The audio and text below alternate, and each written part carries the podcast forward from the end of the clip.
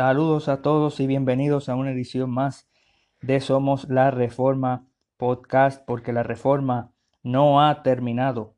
Este que te habla es tu amigo Cristian González y en esta edición de Somos la Reforma vamos a continuar eh, con esta pequeña serie en este mes eh, de octubre de la Reforma Protestante. Eh, vamos a continuar hablando sobre las cinco solas eh, estábamos hablando en episodios anteriores sobre sola escritura, que es la base, el fundamento de, la reforma protestante y es el fundamento de la doctrina cristiana. Eh, sola escritura es la afirmación de que la creencia y la experiencia del cristiano tiene que estar sometida a lo que dice la escritura, a lo que dice la Biblia. La Biblia es la máxima autoridad, la única norma infalible de conducta y de práctica para nosotros los cristianos, para la iglesia y para todo el mundo. La escritura le dice al hombre que lo que tiene que hacer eh, con respecto a lo que Dios le ordena y solo el, el hombre se debe guiar solamente por lo que la escritura dice y estuvimos aprendiendo sobre eso.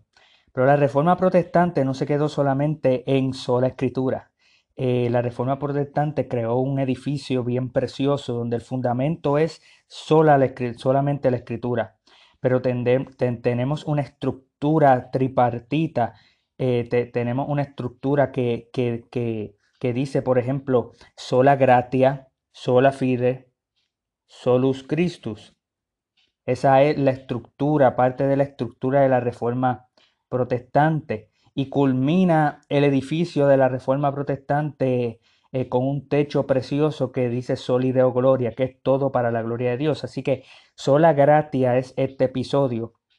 Solo, eh, sola fide es sola fe. Eh, estaremos hablando en un próximo episodio. Y solus Christus es solo Cristo. Solideo Gloria, solo a Dios la gloria. Y esos son los cinco principios de la reforma protestante, sola escritura, sola gratia, sola fide, solus Christus y solideo gloria. Y en este episodio vamos a estar hablando sobre sola gratia. Sola gratia significa eh, lo que usted escucha más o menos, porque el término, estos términos son en latín. Sola gratia significa sola gracia. Eh, que la salvación, se está diciendo que la salvación es inmerecida, que la salvación es solo por la gracia de Dios, solo por la fe, solo en Cristo, como dice solo la Escritura, para, para darle solamente a Dios la gloria. Ese es el principio de sola gracia, que la salvación es solo por gracia. Y la Biblia habla frecuentemente eh, sobre, sobre la gracia de Dios. Y en el Nuevo Testamento esta palabra, charis, caris, es, eso es lo que significa la gracia de Dios es el favor, es la bondad, es la bendición que Dios tiene. Todos podemos eh, extender la gracia hacia los demás, pero cuando la palabra gracia se usa en relación a Dios, tiene un significado más potente. La gracia es que Dios nos escoge para bendecirnos en lugar de maldecirnos, a pesar de que nuestro pecado merece esa maldición. Esta es su bondad, a los indignos. En Efesios 2.8 dice, porque por gracia sois salvos por medio de la fe, y esto no de vosotros, pues un don de Dios. La única manera que cualquiera de nosotros puede entrar en una relación con Dios, la única manera que el hombre puede ser salvo, puede ser justificado, puede ser perdonado por Dios, es por causa de la gracia de Dios hacia nosotros. La gracia de Dios comenzó en el jardín del Edén cuando Dios mató un animal para cubrir el pecado de Adán y Eva. Eso lo podemos ver eh, en, en Génesis 3:21. Él podría haber matado a Adán y a Eva porque él le dijo que el día que comieren morirán y él podía enjuiciarlo en ese mismo momento. Pero en lugar, en lugar de destruirlos, él escogió establecer un camino para que ellos estuvieran bien con Dios. Él escogió tener misericordia de ellos y eh, cubrirlos, eh, sus pecados por gracia. Este patrón de gracia continuó por todo el Antiguo Testamento. Especialmente tenemos que reconocer de que el Antiguo Testamento, eh, los sacrificios que se instituyeron por sangre para expiar los pecados del pueblo, ese antiguo pacto fue por gracia, no fue por obra, fue por gracia. Dios no tenía que decirle a ellos la ley eh, escrita, Dios no tenía que mandarle a ellos de qué manera ellos pueden eh, eh, tipológicamente ofrecer sacrificios que representaría a Jesucristo. Él no tenía que hacer eso, él lo hizo por gracia, él no tuvo que sacar al pueblo de Egipto, él lo hizo por gracia, no fue por obra, ellos no se lo merecían. Eh, no fue la sangre de los sacrificios que limpió a los pecadores en el Antiguo Testamento, fue la gracia de Dios que perdonó a aquellos que confiaron en Él. Tenemos en Hebreos 10.4 eso, en Génesis 15.6 ejemplos de eso. El apóstol Pablo comenzó muchas de sus cartas hablando de esa manera. En Romanos 1.7, Efesios 1.1, 1 Corintios 1.3 dice, gracia y paz a vosotros de nuestro Dios, nuestro Padre y del Señor Jesucristo. Del Señor Jesucristo. Dios es el promotor, por decirlo así, de la gracia. Dios anuncia la gracia soberanamente y toda gracia precede, viene, fluye de Él. Dios muestra tanto la misericordia y la gracia, pero recordemos que la misericordia y la gracia no son lo mismo. La misericordia retiene un castigo que merecemos, pero la gracia otorga una bendición que no merecemos. En la misericordia Dios escogió cancelar nuestra deuda de pecado por medio del sacrificio de su Hijo, que, eh, que perfectamente cubrió nuestro lugar. Tito 3.5, 2 Corintios 5.21. Pero Él va aún más lejos que la misericordia y extiende la gracia a sus enemigos, como vemos en Romanos 5.10. Él nos ofrece perdón, Hebreos 8.12, Efesios 1.7. Dios nos ofrece perdón, reconciliación, Colosenses 1, 19, 20. Nos ofrece vida abundante, vida en abundancia, Juan 10, 10. Nos ofrece tesoro eterno, Lucas 12, 33. Nos ofrece su Espíritu Santo, Lucas 11, 13. Y nos ofrece un lugar en el cielo con Él algún día, Juan 3, 16 al 18. Y eso, y eso Él lo ofrece cuando aceptamos su oferta y depositamos nuestra fe en el sacrificio de Cristo. La gracia es que Dios da el mayor tesoro a los que menos se lo merecen. Eso somos cada uno de nosotros, inmerecedores de la gracia y del tesoro de Dios en Cristo Jesús, nuestra la propiciación de nuestros pecados, y no solamente por nuestros pecados, sino por los pecados de todo el mundo. Como dice en la carta, eh, la primera carta de Juan, y por eso es que en el Evangelio la justicia de Dios se revela por fe y para fe. Por eso es que, que en el Evangelio se predica de que la salvación es solo por gracia, que tú no tienes que hacer nada para merecer la salvación, tú tienes que recibir a Cristo como tu Señor y Salvador, creer en Cristo y ser salvo, pero tú no haces nada para merecer la salvación. Y que quiero leerles del capítulo 10 de la Confesión de Fe de Westminster para entender la relación entre el llamamiento eficaz y la gracia de Dios, porque yo creo que la Confesión de Fe de Westminster hace justicia al término sobre la gracia de Dios cuando cita múltiples textos bíblicos para, para hablar sobre la gracia de Dios y cómo funciona en el llamamiento eficaz y en la justificación eh, por, la, por solo por la gracia, solo por la fe, solo en Cristo. Amén. Así que déjeme leerle del capítulo 10 de la Confesión de Fe de Westminster. Voy a leer la primera sección para tener eh, en contexto lo que significa llamamiento eficaz, pero la sección 2 es la que nos interesa cuando habla sobre la gracia de Dios.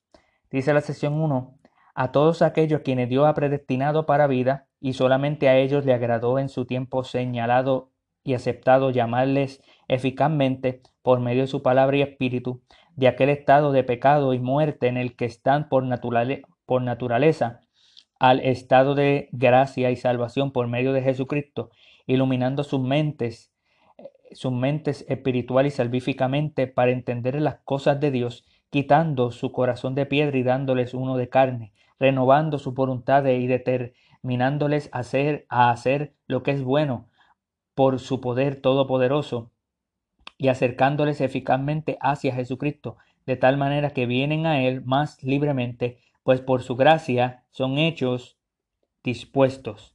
Amén. La sección 2 dice, este llamamiento eficaz proviene únicamente de la libre y especial gracia de Dios. O sea, el llamamiento eficaz, cuando Dios llama a una persona, cuando Dios regenera, llamamiento eficaz está hablando del nuevo nacimiento, que es algo que nosotros no podemos producir por nosotros mismos. Nosotros no podemos hacernos a nosotros mismos nacer de nuevo. Es Dios quien toma la iniciativa y es Dios quien hace al pecador nacer de nuevo.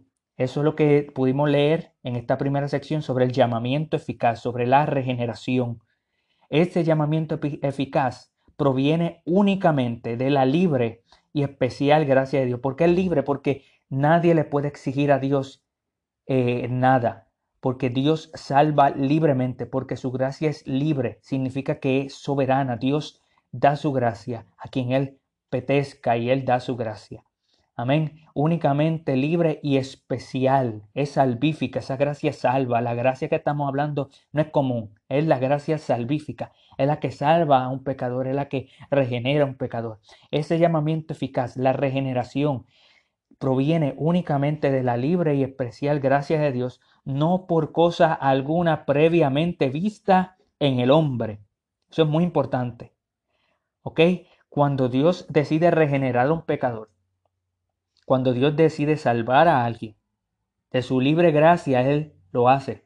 Pero no es por algo que Él vio desde la eternidad en el hombre. Porque el hombre no puede tener fe sin el Espíritu Santo. La fe es un don de Dios. Y déjeme leer unos cuantos textos bíblicos. Eh, segunda, segunda Timoteo 1.9. Quien nos salvó y llamó con llamamiento santo, no conforme a nuestras obras, sino según el propósito suyo, y la gracia que nos fue dada en Cristo Jesús antes de los tiempos de los siglos.